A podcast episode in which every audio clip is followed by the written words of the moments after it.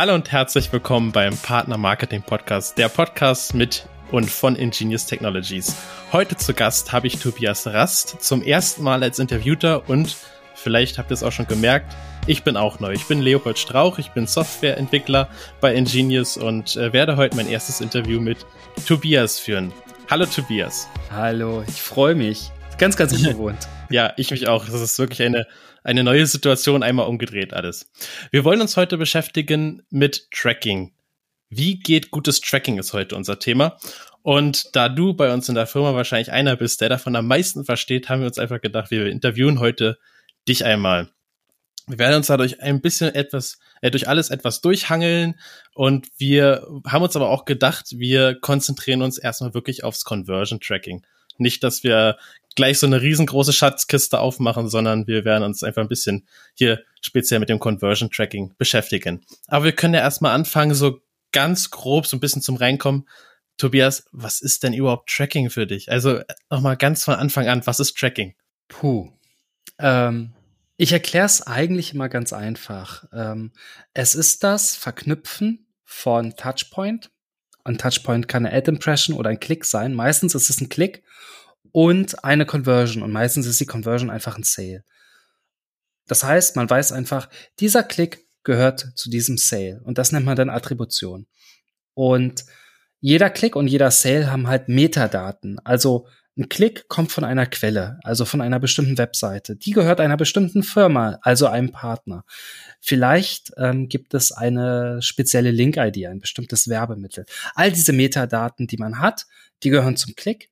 Ähm, und dann gibt es den Sale und der Sale ist, ne, da weiß man, da gibt's einen Warenkorb, da waren fünf Produkte drin, welche Produkte waren das denn, äh, wie teuer waren die denn und all diese Informationen. Vielleicht gibt's eine Order-ID und noch zusätzliche Infos. Und eigentlich ist das Conversion Tracking, Verbinden von Klick und Sale oder von Touchpoint und Conversion, wenn man es generell ausdrücken möchte. Das heißt, du hast es jetzt ja quasi schon unterschwellig gesagt, dass es auf der einen Seite ist, dass der, der Klick, der verbunden wird mit dem Sale. Das heißt also, man kann erstmal ganz grob sagen, gutes Tracking ist wichtig, damit der Partner am Ende auch seine Kommission bekommt, ne? Äh, genau. Und deswegen fokussieren wir uns auch aufs Conversion Tracking, weil ansonsten das Partnermarketing überhaupt nicht funktionieren kann, weil ich ansonsten nämlich nicht wüsste, wie viele Kunden oder wie viele Sales hat mir ein Partner gebracht. So viel erstmal quasi zu dem Einstieg dann können wir uns jetzt ja damit beschäftigen, ähm, wie kommt man eigentlich zu einem guten Tracking hin? Was würdest du denn sagen, sind die, hm, die wichtigsten, na, ich möchte nicht sagen, Punkte, die, die, wenn man sich so ein Tracking-Setup vorstellt, was würdest du sagen, ist denn für das wichtige und richtige und gute Tracking denn das Wichtigste tatsächlich? Das Allerwichtigste das ist erstmal gar nicht technologisch, sondern aus meiner Erfahrung ist es das Bewusstsein und das Wollen des Teams. Also, dass ähm, derjenige, der das Tracking implementiert, und damit meine ich die ganze Organisation ähm, oder auch das Ökosystem, also Agentur, Ansprechpartner im Online-Marketing, der Techie, dass die das gut haben wollen. Weil ähm, gegebenenfalls ist hier und da ein bisschen Aufwand und wir Organisationen so sind, ne, jeder hat viel zu tun und jeder hat viele Projekte. Und wenn da jetzt jemand kommt und sagt, guck mal, hier ist noch ein Projekt und das ist ja noch mal Arbeit für dich, ähm, dann muss man aufpassen, dass es da nicht bewusst oder unbewusst die Tendenz gibt, das wegzuschieben oder wegzuwischen. Mhm. Ähm, ne, mit haben wir schon immer so gemacht oder äh, machen wir so oder äh, das sind die Richtlinien oder so. Das heißt, dieses Bewusstsein, dass man es gut haben will und gut heißt wirklich möglichst genau, möglichst akkurat, das ist, glaube ich, ganz, ganz wichtig. Mhm. Ähm, das ist ein guter Startpunkt. Ähm, das heißt auch oft, dass man so als Projektmanager ähm, einfach rechtzeitig die Ressourcen sichert. Also sagt, guck mal, zu dem und dem Zeitpunkt haben wir ein Projekt. Ähm, bitte plant das in eure Ressourcenplanung alle mit ein, weil ist ja klar, ne, wenn ich wenn ich zu einer anderen Abteilung komme und sage, oh Überraschung, ich habe hier ein neues Projekt für euch äh, und die haben das nicht eingeplant, dann dann wissen wir, was die Antwort sein wird. Das das klingt gerade für mich so ein bisschen, als ob ähm, viele Tracking quasi so ein bisschen stiefmütterlich behandeln und eigentlich so wir, im Sinne so von, ja, wir machen jetzt mal Tracking, aber es ist, es funktioniert dann schon irgendwie, aber im Endeffekt steckt da eigentlich viel mehr hinter, was man halt beachten muss, wenn man sowas macht, oder? Ja, das ist in der Vergangenheit war das oft so. Ähm, das hat auch durch verschiedene Gründe. Ähm, wenn du eine Technologieabteilung von einem Online-Shop hast, dann hat die natürlich als allererstes äh, die Aufgabe, dass das Kerngeschäft zu sichern, dass das reibungslos funktioniert und dass Umsätze erhöht werden, keine Ahnung, von Usability, Optimierung über, keine Ahnung, Anforderungen, die der Shop hat äh, oder die Logistik oder das operative Geschäft. Das heißt, wenn da so, so, ein, so ein Marketer kommt mit, ich habe hier Tracking, ähm, dann ist es vielleicht für diese Entwickler sogar ein bisschen exotisch oder irgendwas, was gar nicht auf ihrer, auf der Prio-Liste ihrer ursprünglichen Shop-Beschreibung, nee, Jobbeschreibung steht. Shop-Beschreibung? Die gibt's auch. Ja. okay. Ich verstehe, ich verstehe es. Also, man muss quasi erstmal dahin kommen, dass man das, ähm, dass man das, das, die, die Awareness quasi schafft, dass überhaupt gutes Tracking sehr, sehr wichtig ist. Da muss man genau. erstmal hinkommen. Okay. Das war's quasi zu dem nicht technologischen Part. Dann noch auf der anderen Seite, was würdest du denn sagen, sind technologisch wichtige Punkte an der ganzen Sache? Vielleicht müssen wir da erstmal so ein bisschen erklären, wie das Ganze mm. so ein bisschen funktioniert, dass wir da erstmal so hinkommen. Vielleicht starten wir, wenn wir auf der einen Seite sagen, was, was ist gutes Tracking, müsste man vielleicht auch sagen, was verhindert denn eigentlich Tracking? Also ich meine, ja. ich als, ich als, ich, also das ist immer so einfach, ne? Ich bin Softwareentwickler, ich mache immer Dinge und das funktioniert auch alles, weil ich das will. Mhm. Und dann kommen Gesetze, so, oh, na toll. So, also. Äh, da, da sagst du es schon. Es, also im Wesentlichen sind es ja drei Säulen oder drei Dinge, die gutes Tracking beeinflussen oder verhindern. Und da kann man auch unterschiedlich darauf reagieren und hat auch unterschiedliche Möglichkeiten. Das eine sind Gesetze und Gesetzgebung. Ähm, GDPR beziehungsweise DSGVO oder das neue Telemediengesetz. Ähm, das sind einfach Gesetze, die sind so. Da gibt's jetzt auch nichts dran zu, zu deuteln oder zu, zu manövrieren. Das ist einfach, das sind Rahmenbedingungen und die sind einfach da. Das ist das eine. Das heißt, die regeln, wann und wie darf man denn überhaupt tracken und unter welchen Voraussetzungen. Das zweite sind die Nutzer. Die Nutzer ähm, erlauben Tracking oder erlauben es nicht beim Consent Management. Ähm, da gibt es verschiedene Möglichkeiten mit umzugehen. Also man kann sagen, bestimmte Tracking-Arten sind, ähm, da habe ich ein legitimes Interesse oder da habe ich dieses und jenes. Da, da, da gibt es so manchmal so ein bisschen, wo man manövrieren kann, aber grundsätzlich braucht man eigentlich, ähm, ist aktuell der Stand, man braucht eine Einwilligung vom Nutzer.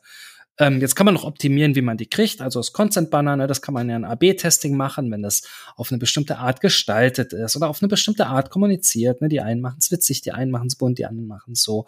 Ähm, da gibt es verschiedene Möglichkeiten. Das heißt, das ist Consent, aber auch da, das, das hängt eng zusammen mit dem gesetzlichen und die Nutzereinwilligung. Ähm, und das letzte sind Dinge wie ähm, Browserregulierung und oder Adblocker. Wobei ich nicht weiß, ob Adblocker noch zum Nutzer gehört, weil der sich mit Absicht den Adblocker installiert. Aber mhm. auf jeden Fall gibt es ein Stück Technologie, was Tracking verhindert. Das kann ein Adblocker sein, der sagt, na guck mal, ich habe hier eine Liste von Tracking-Domains und alles, was von dieser Domain kommt, lasse ich nicht durch. Oder ähm, es gibt bestimmte Bilder, die ein bestimmtes Format haben, nämlich die IAB-Banner-Formate. Die zeige ich einfach gar nicht an, die blocke ich mit dir weg, weil ich weiß ja, dass es ein Banner ist. Ne? Einfach anhand der Größe. Ähm, das macht ein Adblocker und dann gibt es die Browser, so Safari, Firefox, Chrome steht in den Startlöchern oder hat das angekündigt, macht auch schon ein bisschen was, aber die das große Blocken hat Google immer verschoben. Das war eigentlich auch schon angekündigt und wurde noch ein paar Mal verschoben. Deswegen geht da noch Third-Party-Cookies. Ähm, die Browser, die einfach sagen, naja, ich erlaube Cookies nur noch von der Shop-Domain, also nur noch First-Party zum Beispiel. Mhm. Oder was Safari macht, ich erkenne Tracker. Das heißt, wenn ein Nutzer irgendwo auf einen Link klickt und der Link, weißt du, der Nutzer wird für einen Bruchteil einer Sekunde einen Tracking-Server geleitet und dann weiter und dann ist er erst im Shop. Ähm, diesen schnellen Redirect, der nur dazu da ist, einen Cookie zu setzen, kann Browser natürlich auch automatisch erkennen. Oder bestimmte JavaScripte oder auch bestimmte ähm, Container äh, von, von, ähm, von Tech-Managern, Thiel im Google Tag Manager und so weiter. Das sind ja alles bekannte Skripte. Mhm. All das kann Browser, weil es im Browser ausgeführt wird, erkennen und regulieren.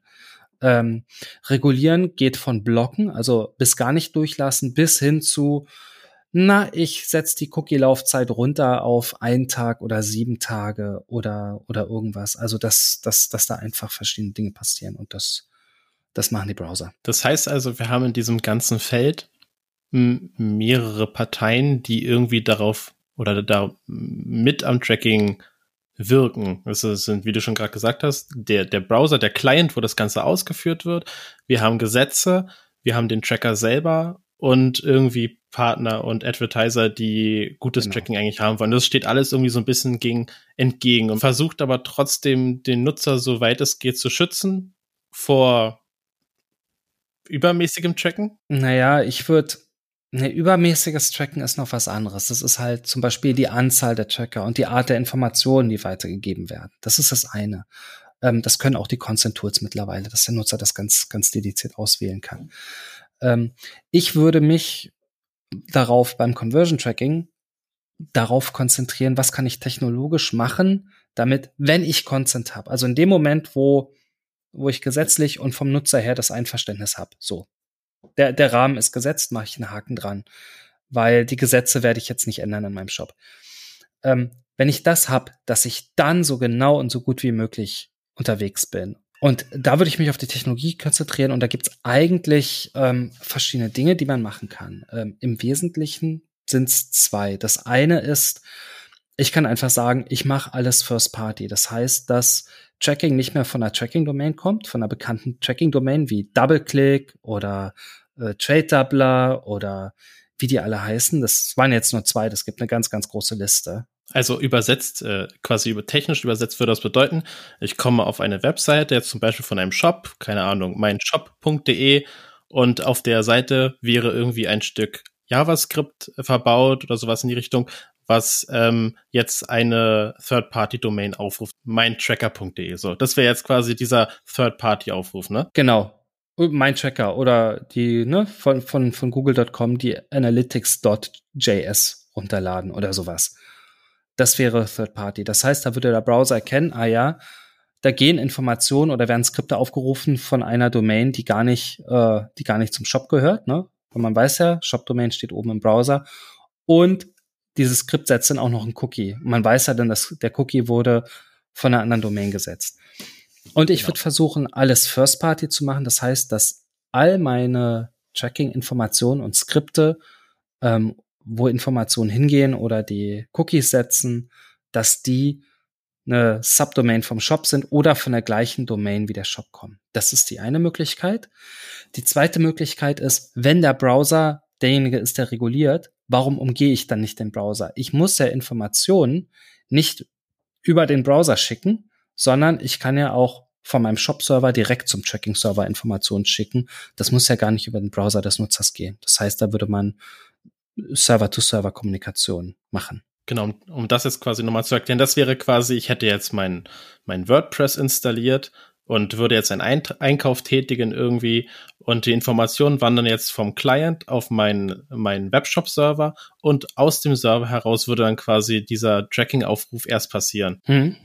Genau. Ja, das ist natürlich das Eleganteste. Da frage ich mich jetzt erstmal so als kleiner Shopbesitzer, puh, Subdomain, hui, das klingt ja alles sehr, sehr aufwendig irgendwie. Ich habe ja gar keine Ahnung davon. Was mache ich denn da jetzt?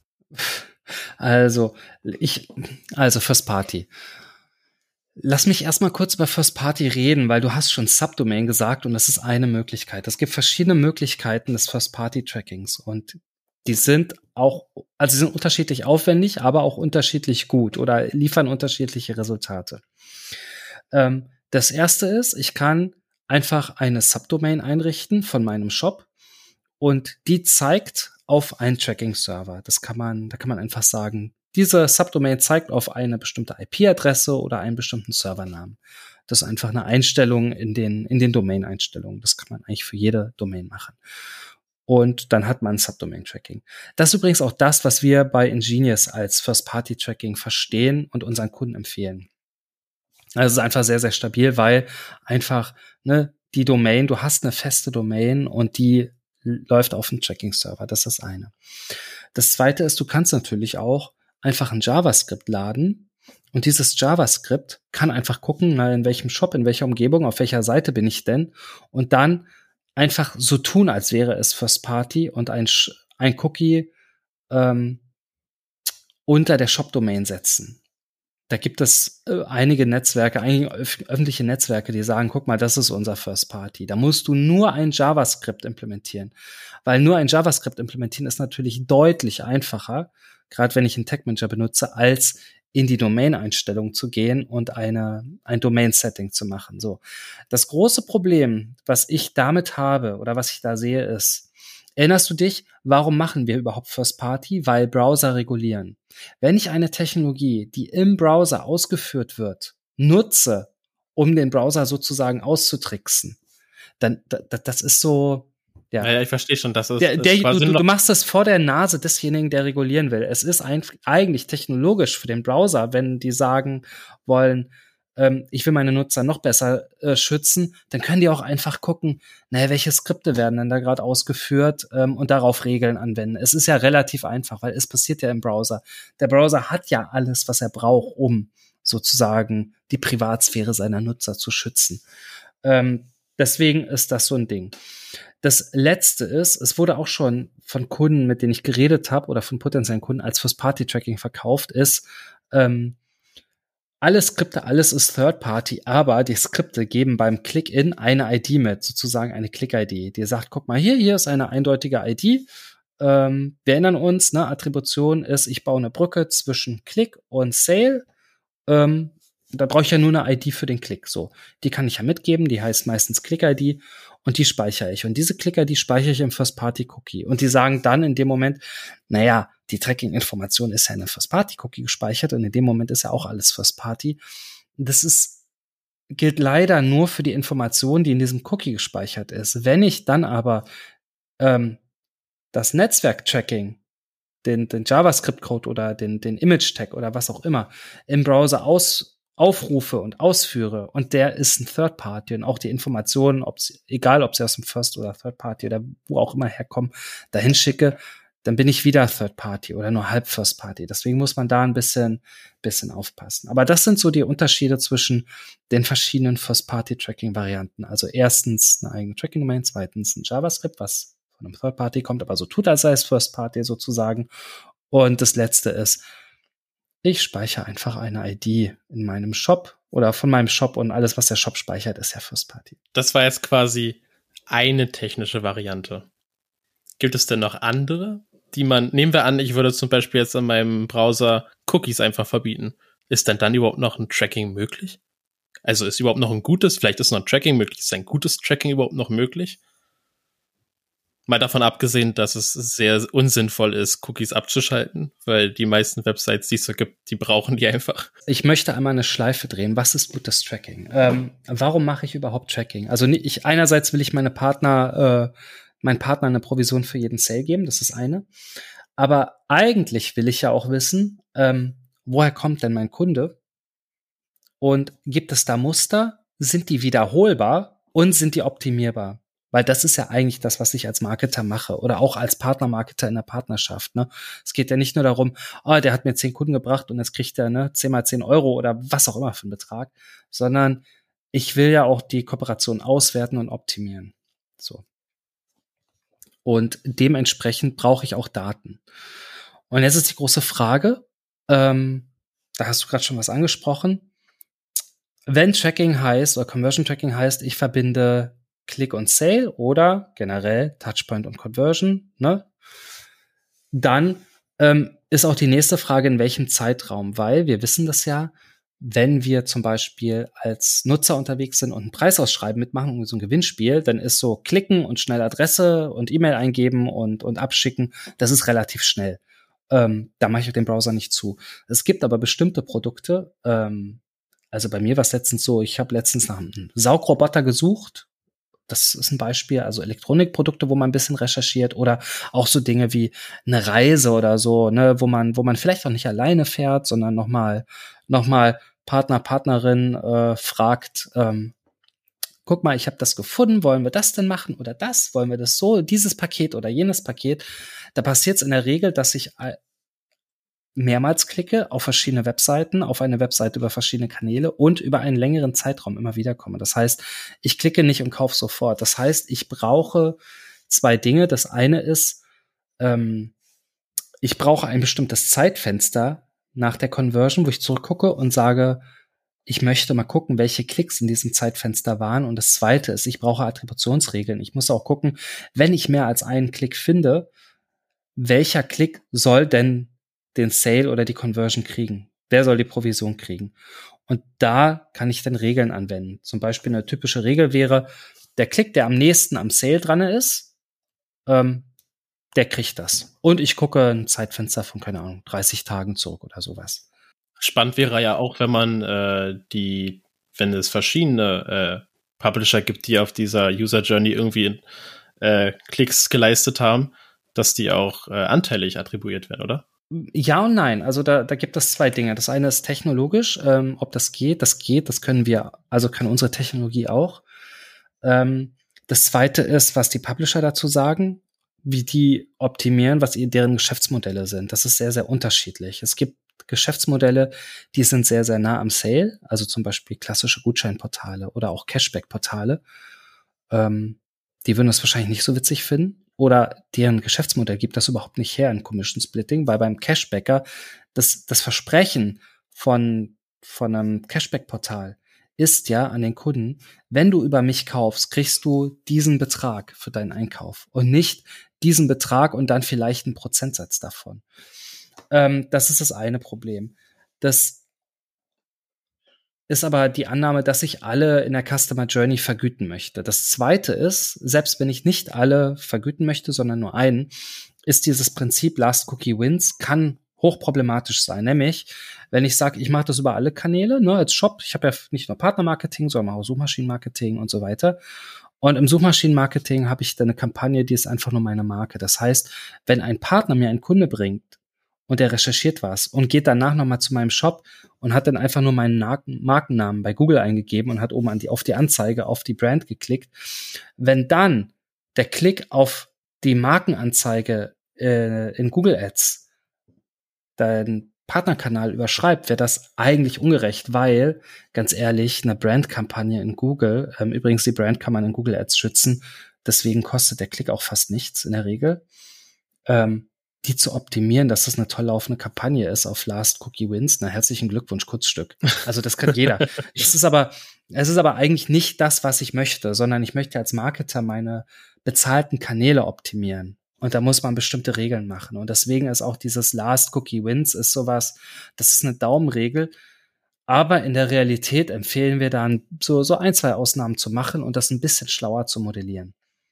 Aber wenn ich sagen würde, okay, ich gucke mir nur meine Partnerkanäle an und alle Kanäle sind so, alle Partnerschaften sind ungefähr gleichwertig vom Geschäftsmodell plus minus, dass dann der letzte gewinnt, das wäre so ganz, ganz plausibel. Wir haben gerade den Ausflug gemacht und ähm, ich hatte dich gefragt eigentlich äh, als letztes, was denn noch für technische Möglichkeiten bestehen, gutes Tracking zu machen. Wir waren bei First Party war quasi eins und ähm, dann hatte ich gefragt, ob äh, man, ob Cookies immer noch so wichtig sind, wie, wie es ja anscheinend scheint, oder ob es noch andere Möglichkeiten gibt, gutes Tracking zu machen oder das, das Tracking besser zu machen. Also du kannst IDs auch in der Session durchschleifen. Das wäre dann reines Session-Tracking. Ähm, da sind wir eigentlich hergekommen, ne? dass man sagt, ich will aber auch ein bestimmtes Zeitfenster haben. Ähm, das ne, Attributionszeitfenster sozusagen. Früher hat man gesagt Cookie-Laufzeit weil ne, ja nicht direkt nach dem Klick in der Regel gekauft wird oder oft nicht. Ähm, das heißt, technologisch, meistens nimmt man den Cookie und meistens ähm, setzt man ihn serverseitig äh, als First-Party-Cookie nach wie vor. Es gibt noch andere Möglichkeiten, technologisch, ähm, neben der Session, äh, da kannst du vielleicht gleich noch ein bisschen was zu sagen. Die werden aber eigentlich nicht so genommen und sind auch ähm, auch nicht viel besser oder viel schlechter als der Cookie, was, was ihre Langlebigkeit äh, betrifft, weil genauso wie ich einen Cookie löschen kann, kann ich auch alle anderen Browserspeicher, alle anderen Caches und so weiter löschen, auch automatisiert. Ähm, genau. Aber ja, ähm, die große Frage ist, ähm, wenn ich First Party bin und meine Domain und alle meine Codes First Party sind und im Browser ausgeführt werden und so aussieht, als ob, ne, Shop-System oder ein Untersystem des Shops mit dem Shop äh, kommuniziert, was kann ich denn noch machen? Weil oft sagt man, man kombiniert verschiedene Methoden oder verschiedene Informationen, weil es geht ja darum, diese Brücke zu schlagen, sozusagen vom Touchpoint oder vom Klick zur Conversion oder zum Sale. Und was man machen kann, ist, man kann auch noch IDs mitgeben. Also zum Beispiel bei jedem Click-In kann der Tracking-Server sagen, hier ist eine Click-ID. Man kann auch sagen, jede Session hat bei mir eine ID ähm, und gibt diese Session auch noch an den äh, Tracking-Server mit. Man kann auch noch mit Kunden-IDs arbeiten. Also, ne, wenn ich ein großer Shop bin und meine Kunden sowieso die ganze Zeit eingeloggt sind, dann kann ich auch mit der Customer-ID arbeiten und dann den Klick mit der Customer-ID verknüpfen und später sollte der Cookie verloren gehen oder irgendeine Information, hätte ich das als Fallback sozusagen. Ähm, das kann man auch machen. Man kann auch noch so Sachen machen wie Fingerprinting oder IP-Fingerprinting da muss man ein bisschen gucken, dass es datenschutzkonform ist, weil man darf ja IP-Adressen jetzt nicht mehr speichern laut GDPR, weil das ja personenbezogen ist, sondern das nimmt man verkürzte IP-Adressen. Und wenn ich aber sage, ich nehme verkürzte IP-Adressen und bestimmte Browser-Merkmale und habe die, die, die Einwilligung des Nutzers, da gibt es Unternehmen, die, die sagen, ja, ich mache das noch. Es gibt auch andere, die sagen, nee, ich mache das nicht, das ist nicht so gut, ich mache das nur mit Cookies oder nur mit IDs. Das unter, äh, entscheidet jeder Datenschützer so ein bisschen für sich ich habe langsam so ein bisschen das Gefühl, dass gutes Tracking fängt irgendwie erstmal bei dem Punkt an, dass man das erstmal wollen muss. Man muss es verstehen, vor allem wollen. Und dann ist es irgendwie ähm, wenn man sich das so vorstellt, wenn man im Zirkus ist und man hat dann, läuft über ein Drahtseil und man würde runterfallen, dann will man nicht nur ein Fangnetz haben, sondern will mehrere Fangnetze haben. Ich habe das Gefühl, das ist so ein Korb aus Technologien, die man irgendwie alle gut miteinander kombinieren muss. Man muss sie beherrschen, man muss sie verstehen, wahrscheinlich auch, damit man zu einer guten, zu einem guten Tracking-Ergebnis kommt. Und das wiederum heißt aber auch, dass man wirklich auch wahrscheinlich sehr viel Energie da reinstecken muss, dass man gutes Tracking machen kann auch, ne? Ähm, ja und nein. Ich mag dieses Bild mit den Fangnetzen. Das, das stimmt genau. Ne? Wenn das eine reißt, hast du noch das zweite oder das dritte. Und je nachdem, wie viele du hast, so solide ist das dann halt auch, die ganze Geschichte. Ähm, die IDs, über die wir geredet haben, das ist, es kommt immer drauf an, mit wem du redest. Also ich hatte letzt, gerade eben hatte ich einen Call mit dem Kunden, ähm, da haben wirklich die Entwickler, haben wir mit den Technikern gesprochen. Und die haben einfach gesagt so, ja, Session-ID, Kunden-ID, ach, irgendeine ID, die du mir gibst, kurz wegspeichern und dir wiedergeben. Easy, ist kein Problem. Also für einen Entwickler ist das überhaupt kein Problem, irgendeine ID aus einer URL auszulesen, äh, in Cookie zu schreiben und dann später dir wieder zurückzugeben. Also das ist jetzt technologisch, das ist echt kein Hexenwerk. Also äh, du, du kennst es ja, ne? So. Ähm, das große Thema ist, in dem Moment, wo du keinen Entwickler da hast oder keine Entwicklerressource, beziehungsweise keine Ressource, die sich mit dem Thema beschäftigt oder gut auskennt. Ähm, eigentlich sind da oft die Stolpersteine. Ähm, wenn zum Beispiel ein Marketer sagt, ich versuche selber irgendwas in irgendeinem Tag Manager oder in irgendeinem Plugin zu machen und verstehe aber eigentlich nur so halb, was ich da mache. Ähm, in dem Moment wird es schwierig, weil dann sind so Sachen wie, mach mal eine Session-ID und aber setz den First-Party-Cookie, aber setz den mal lieber serverseitig und nicht per JavaScript ähm, da werden solche Anforderungen oft so, dass, dass es die Leute überfordert, weil sie eigentlich einen Job machen, der gar nicht, gar nicht ihre Kernaufgabe ist, sondern irgendwas anderes. Ähm, da kommen wir eigentlich auch schon zum Tech Manager. Du hattest vorhin gefragt, ähm, oder war man vorhin bei dem Punkt, man macht so, wie man es immer gemacht hat, oder hat sich irgendwann mal was aufgebaut und macht das so irgendwie. Und die Tech Manager sind ja das Versprechen an den Online-Marketer. Guck mal, du kannst alle deine Tracking-Tags selber verwalten ähm, über eine schöne Benutzeroberfläche und du brauchst keine Entwicklerressourcen, weil die Entwicklerressourcen, ne, das ist immer, du löst ein Ticket und, und, ne, ein halbes Jahr oder ein Jahr später kümmert sich jemand drum, so ungefähr, je nach Organisation. Ähm, wenn du einen Tech-Manager hast, dann kannst du das alles selber machen. Aber, aber, aber Tobias, das ist doch gar nicht First Party, der Tech-Manager. Ganz genau. Und da kommt jetzt wieder das Problem mit dem guten Tracking. Ähm, wenn ich meine schöne First-Party-Domain und meinen schönen First-Party-Code in einen Tag Manager packe, zum Beispiel in Google Tag Manager, gilt auch für andere, ähm, dann sind diese Tag Manager meist Third-Party. Das heißt, ähm, wenn ich, das ist, du musst dir vorstellen, wie so eine, wie so eine Kette, ne? Das, das schwächste Glied gibt nach. Das heißt, wenn ich einen First-Party-Code in einen Third-Party-Container oder in einen Third-Party-Code reinpacke, dann, dann ist der Vorteil von First Party, puff, dahin. Genau, da ist er kaputt. Und das ist, ist wirklich ein Thema, da muss man, muss man echt ein bisschen aufpassen. Da kann man doch aber bestimmt was gegen machen, oder? Sorry, dass ich jetzt gerade so ein bisschen doof frage, aber ich teaser jetzt gerade schon so ein bisschen unsere nächste Folge an. Genau. Also, ähm, da kann man was machen und das äh, ist eine Lösung, an, an der äh, Leo bei uns arbeitet. Ähm, man kann natürlich auch einen Tag Manager First Party machen und da gibt es, da gibt es gerade aktuell Lösungen auf dem Markt. Ähm, es gibt verschiedene Firmen, die das anbieten. Es gibt einen, eine ganz große Firma, Google Tag Manager, die das jetzt mit dem serverseitigen Tag Manager anbieten. Aber das Ding ist so cool, da möchte ich eine extra Folge draus, äh, draus machen und da möchte ich dir dann ein paar Löcher in den Bauch fragen. Das, das lohnt sich. Aber wir können gerne noch mal ein bisschen über serverseitiges Tracking generell reden, weil ich brauche ja keinen serverseitigen Tag Manager, um serverseitig zu tracken, sondern ich kann ja auch einfach Informationen so an den Server geben, oder? Also, wir haben ja gemerkt, gelernt, ähm, ne, Conversion Tracking, Click und Sale verbinden, sozusagen diese Brücke. Und wie wird die meistens gemacht? Über ein Cookie, am besten über ein First-Party-Cookie. So. Ähm, wenn ich jetzt den Tracking-Tag serverseitig ausführe, dann habe ich ja keine Cookies. Das heißt, ich muss irgendwie die Cookie-Information ersetzen. Und das macht man eigentlich, indem man, das haben wir auch schon gelernt, beim Click-In eine ID mitgibt, eine Click-ID und dann diese Click-ID einfach serverseitig zurückgibt. Weil, ne, wenn der Tracking-Server weiß, guck mal hier, hier ist Click-Nummer sowieso mit der ID, dann hat er in seine Datenbank ja die ganzen anderen Informationen, die, die man dazu braucht, also von Meta-Informationen über wem gehört der und so weiter. Das heißt, in dem Moment brauche ich den Cookie gar nicht mehr. Und wenn man dann noch so ein paar Zusatzinformationen hat, wie eine Session-ID oder eine Customer-ID, dann wird's noch schöner. Und da kann man auch super attribuieren. Und jetzt kommt wahrscheinlich die Frage, na ja, aber wenn ich nur eine Click-ID gebe, was ist, mitgebe, serverseitig, was ist denn, wenn ich, ne, von fünf Klicks, fünf, fünf Partner, fünf Klicks hatte, ich kann natürlich, zumindest erlauben unser System das, auch fünf Click-IDs mitgeben, dass man dann auch äh, bei serverseitigen Conversions eine Customer Journey bauen kann und sagen kann, okay, ich attribuiere nicht zwingend auf den letzten, sondern nach bestimmten Attributionsregeln, auch in der Single-Attribution. Oder mache eine Multitouch-Attribution, also mit Commission Splitting. Genau. Puh. Vieles, vieles ist da möglich.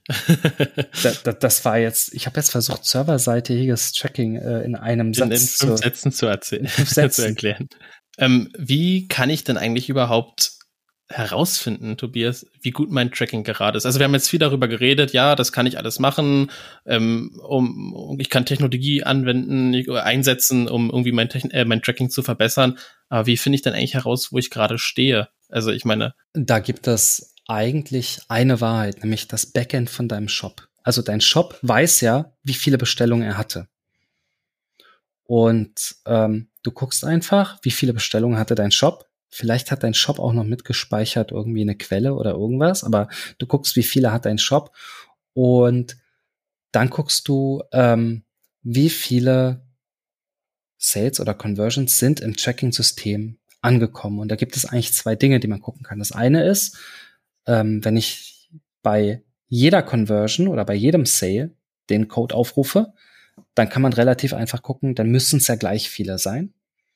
Ähm, wenn man noch ein System hat, was äh, Attributionsregeln erstellt oder Bedingungen definiert, unter denen dieser ähm, der Tracking Tag aufgerufen wird, da muss man dort gucken. Aber eigentlich guckt man, wie viele Sales habe ich, wie viele müssten laut meinem Shop-System oder mein System im anderen System angekommen sein. Und dann guckt man im anderen System, was ist denn da? Und man kann in Tracking-Systemen wie unserem kann man auch gucken, was ist attribuiert und was ist unattribuiert. Das heißt, mit unseren Kunden machen wir dann meistens einfach so, gucken wir, ne, um, um an die Wahrheit zu kommen oder wie nah sind wir an der Wahrheit, gucken wir einfach, vergleichen wir, welche Daten hat der Shop, welche Daten haben wir und gibt es da irgendwie eine Differenz? Wie groß ist die? Ähm, weil meistens, wenn du zwei Systeme parallel hast, so ganz hundertprozentig parallel laufen die selten, schon gar nicht über einen längeren Zeitraum. Aber ähm, die Frage ist ja, was ist gut genug? Wenn du 99,x Prozent hast, dann ist das total super, dann ist perfekt. So, wenn du aber plötzlich merkst, naja, ähm, ne, da fehlen 30 Prozent, dann ist das echt eine Hausnummer und dann musst du natürlich solltest du mal gucken, woran könnte das denn liegen. Dann kann man sich auf die Fehlersuche machen. Das heißt also, das wäre das Frühwarnsystem quasi zwischen der, der Vergleich zwischen der Wahrheit und dem, was im Tracking angekommen ist. Genau. Macht ja auch irgendwie Sinn. Ja, finde ich sehr gut. Ähm, Tobias, jetzt nochmal äh, letzte, vorletzte Frage, beziehungsweise letzte Frage und dann noch ein kleines, kleine Meinung von mir. Ähm, nehmen wir an, ich wäre jetzt ein Kunde, irgendwie der Tracking implementiert hätte der herausgefunden hätte, ja, irgendwie pff, mein, meine, was wir gerade gesagt haben, ne, der Vergleich zwischen Wahrheit und Tracking-Daten, der ist irgendwie nicht so ganz gegeben, da fehlt irgendwie ganz viel. Ich habe aber gar nicht so viel Lust und Zeit und Geld, da jetzt viel zu investieren. Was wäre denn quasi die Maßnahme, die du empfehlen würdest, was quasi den größten Outcome quasi mit dem geringsten Investment Entweder First Party, wirklich First Party Tracking Domain und alles weiter im Browser machen. Das ist das eine ähm, gerne First-Party-Tracking-Domain kombiniert mit ich speichere die Click-ID zwischen und gebe sie zurück. Das ist noch ein bisschen besser. Das ist die eine Variante. Die andere Variante ist ähm, Click-ID, Click-IDs speichern und serverseitig zurückgeben. Das ist doch gut. Damit bin ich zufrieden. Das würde ich sofort natürlich einbauen jetzt äh, und äh, hätte ein besseres Tracking. ja. Da ist noch eine letzte, da würde ich einfach mich interessiert an deiner Meinung. Tracking, wenn ich das höre, dann habe ich immer immer so eine leicht negative Konnotation. Aber ich finde, das ist irgendwie ein bisschen unzurecht so. Also, weißt du, was ich meine, ne? Man sagt Tracking, ah, da trackt wieder jemand, da werde ich äh, quasi beobachtet und sowas. Aber ist es, und ähm, also, und man hat auch mal das Gefühl, da ist so ein Kampf zwischen irgendwie dem, den Leuten, die tracken und den Leuten, die getrackt werden oder nicht getrackt werden wollen, also Datenschützern jetzt zum Beispiel und den Trackern auf der anderen Seite. Ähm, ist es nicht aber so, dass man irgendwie eigentlich so ein bisschen mehr, ähm, wie soll ich sagen, also Aufklärungsarbeit leisten müsste in dem Bezug, weil ist es nicht auch so, dass viele Geschäftsmodelle, viel Internet, viel Geld, was verdient wird und im Internet steckt, eigentlich nur, also das funktioniert das Internet nicht eigentlich nur, weil es genau das gibt? Oder andersrum gefragt, würden die, wären die Leute denn bereit, das Geld für das Internet zu bezahlen, wenn es das alles nicht geben würde?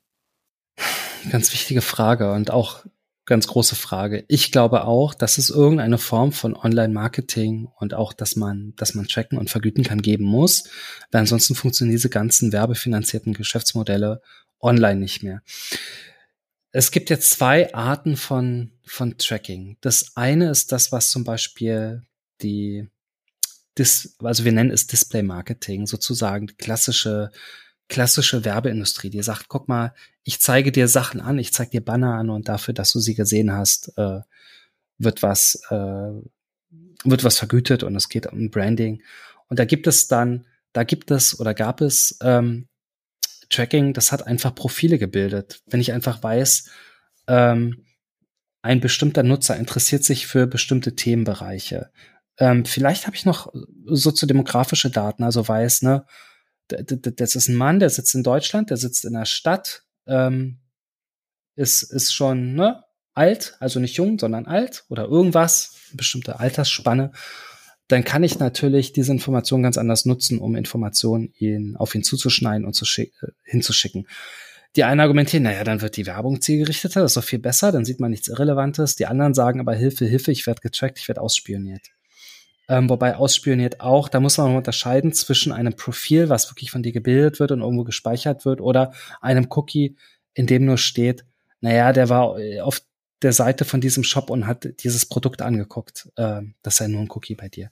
Das ist das eine. Und da haben es einige übertrieben. Und daher kommt, auch weil es so offensichtlich ist für den Nutzer, glaube ich, für ganz viele diese Angst vorm Tracking.